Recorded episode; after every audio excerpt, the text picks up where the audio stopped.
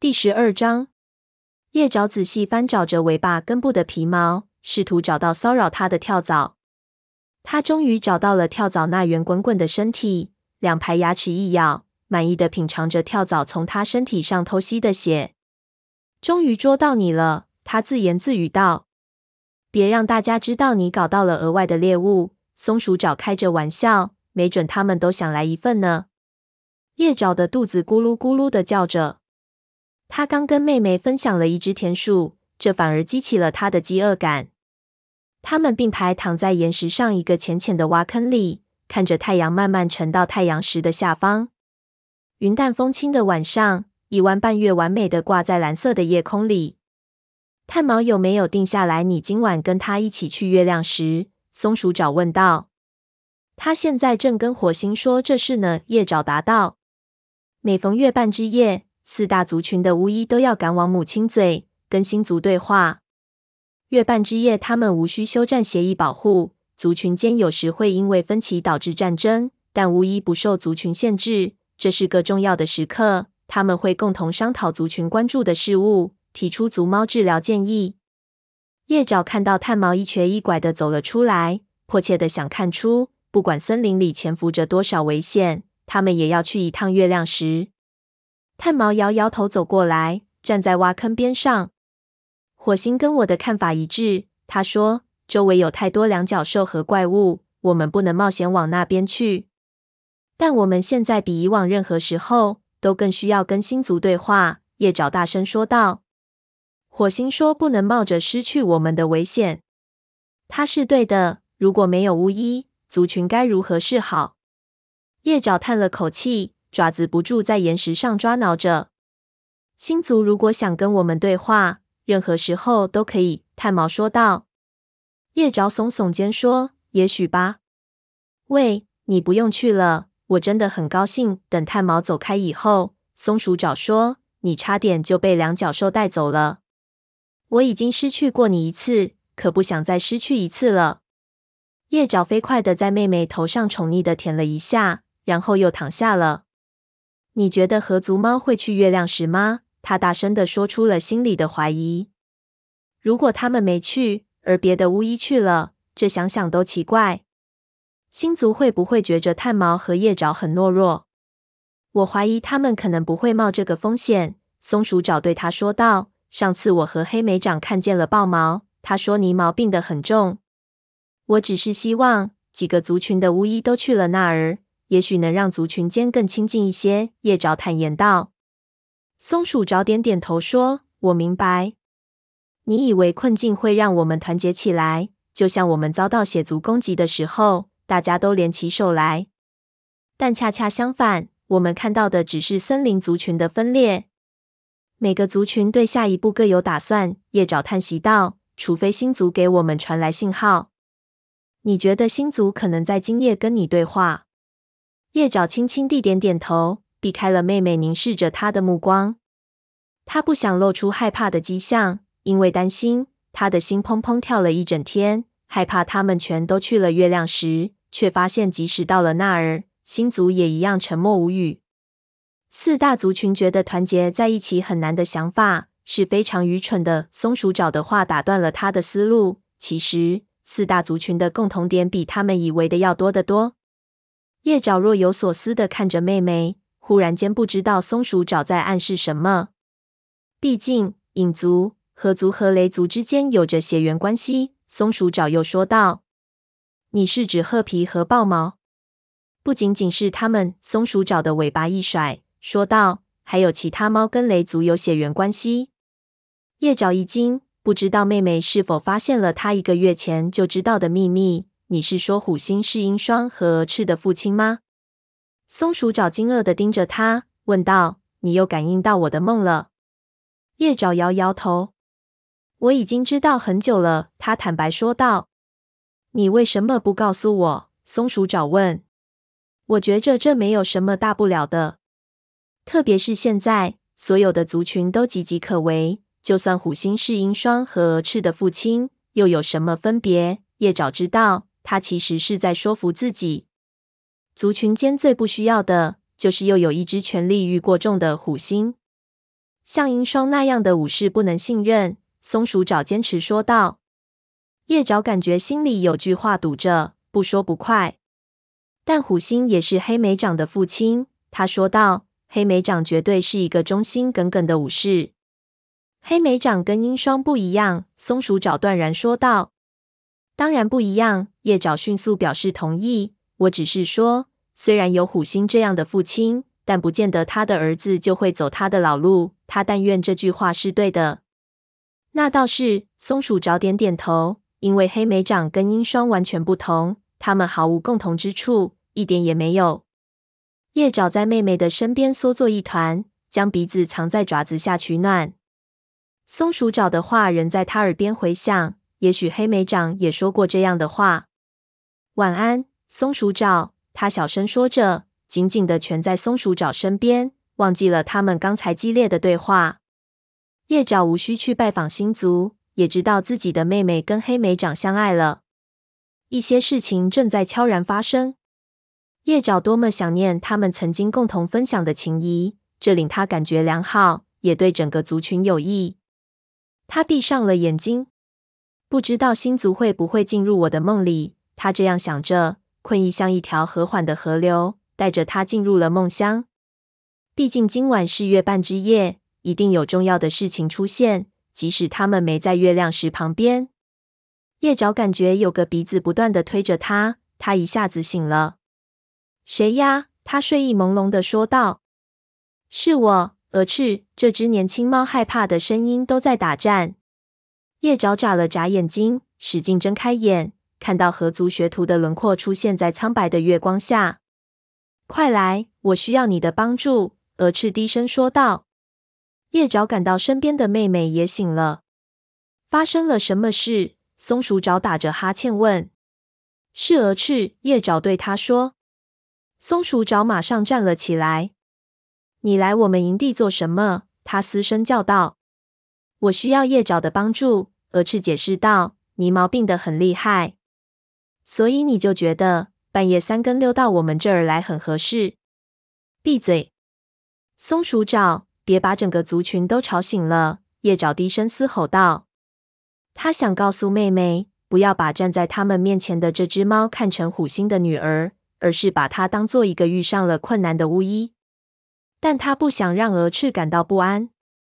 你俩都在这儿等着，他说道。我去告诉火星和炭毛。但是，鹅翅说。叶爪看了他一眼，他就闭嘴了。我会跟你一起去的。但我必须告诉他们我要去哪儿。他留下两只猫，不安地沉默着，自己匆匆爬到斜坡上悬空的岩石下。他悄悄走进阴影下的洞穴，嗅着父亲的气息。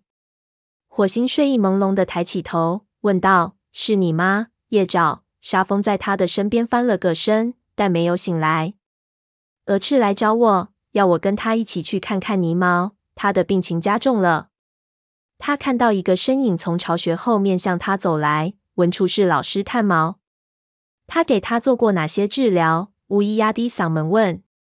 我不知道，叶爪答道。你觉得现在过去安全吗？黑暗中，火星的眼睛里闪烁着焦急的光。鹅翅不会跟我撒谎的，叶爪让火星放心，猜测火星是担心遇上埋伏在那儿的强壮河族猫。那你去吧，火星小声说。但如果你天亮时还没有回来，我就派巡逻队去接你。我们会回来的，炭毛保证道。他迎着叶爪惊讶的眼神继续说：“我也去。我们必须尽一切努力帮助泥毛。”他领着叶爪走出洞穴，走到储存草药的岩缝前，拿了几包草药。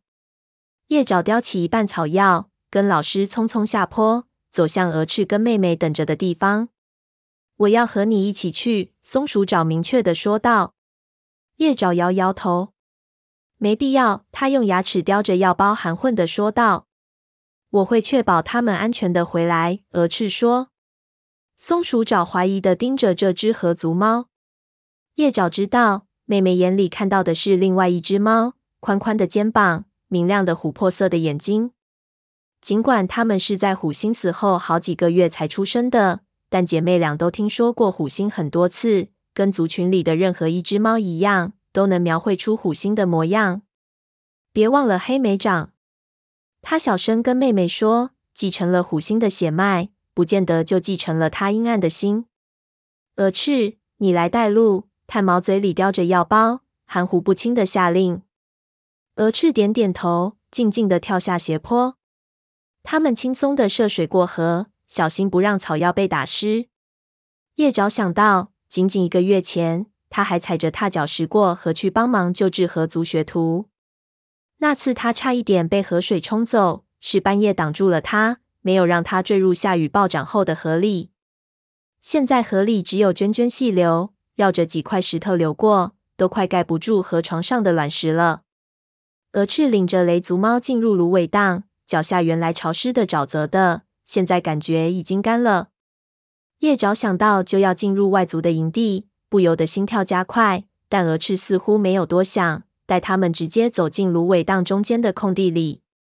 在黑影里，有不熟悉的眼睛在闪烁，但他们一脸焦急和好奇，已经无暇他顾。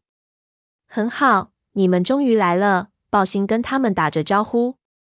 即使在月光下，叶爪也看出河族族长没有过去吃的好了，已经是一副皮包骨，眼神里带着因饥饿带来的迟钝感。这种情形，叶爪早已经司空见惯了。但是两角兽离河族领的还远着呢，为什么他们也开始闹饥荒了？泥毛在他的巢穴里，抱星说。鹅翅会带你们去的。他直视着炭毛的眼睛，又补充了一句：“请尽你所能为他治疗，但别让他受苦。他一直为这个族群尽心尽力。如果星族比我们更需要他，那我们就让他安静的走吧。”叶爪跟着炭毛和鹅翅穿过一条芦苇中间的窄窄通道，来到一片小小的空地。这里跟他们在山谷里的巫医巢穴很像。叶爪忽然非常想念他的旧营地。角落的阴影里传来一阵低低的呻吟。没事儿的，泥毛。鹅翅小声说道：“我请来了炭毛。”炭毛快步上前，给河族巫医做检查。他嗅了嗅他的气息，又用爪子轻轻的按了按他的侧腹。无论他得的是什么病，病已经深深侵入了他那脆弱的身体。泥毛痛苦不堪，疼痛使得他说话都说不清楚。炭毛，让我痛快的走吧，他祈求道，声音像爪子挠树皮一样刺耳。安心躺着吧，泥毛。炭毛抬头看着鹅翅，你给他用过什么草药？用大钱麻消肿，用蜂蜜和金盏花抑制感染，小白菊退烧，罂粟子止痛。鹅翅这么快就说出了他的治疗方案，叶爪顿时对他刮目相看。上次他看到鹅翅面对危急时刻。那位河族学徒就要淹死的时候，他还惊慌得手足无措，是叶爪带他救治的。很好，这恰好也是我要给他吃的药。炭毛赞同的说道：“你有没有试过湿草？”鹅翅点点头说：“但那让他感到恶心。有时候湿草确实能产生那种反应。”炭毛俯视着泥毛，一双蓝眼睛里充满了同情。我很难过，我们做什么都没用了。但是他现在正饱受折磨啊！鹅翅抗议。我会多给他喂些罂粟子。炭毛说：“你还有金盏花吗？”多的是。鹅翅匆匆跑向芦苇围篱下的一个缺口，摸出一爪碎花瓣。炭毛从一个小包里拿出些干浆果，将碎花瓣揉进去。浆果内还很柔软，能捏成药丸。炭毛往里面撒了一些罂粟子，用量比叶爪此前看到的都要大。然后他把捣碎的草药递给泥毛，这能缓解你的痛苦。他轻声说：“能吃多少吃多少。”老巫医开始舔着吃药，他认出了药丸里混合的草药成分，眼睛里流露出温柔而感激的神情。叶爪不知道炭毛给他的罂粟子是否能让他一睡不醒，一路走向星族，但他从老师温柔的眼神里知道，他只想缓解泥毛的疼痛。虽然沉默的武士祖灵姗姗来迟，但炭毛仍然相信时间到了，他们一定会来接走泥毛。现在你们走吧，炭毛轻声对叶爪和鹅翅说：“我坐这儿陪着他，直到他睡着。”他会死吗？鹅翅问道。他的声音在打颤。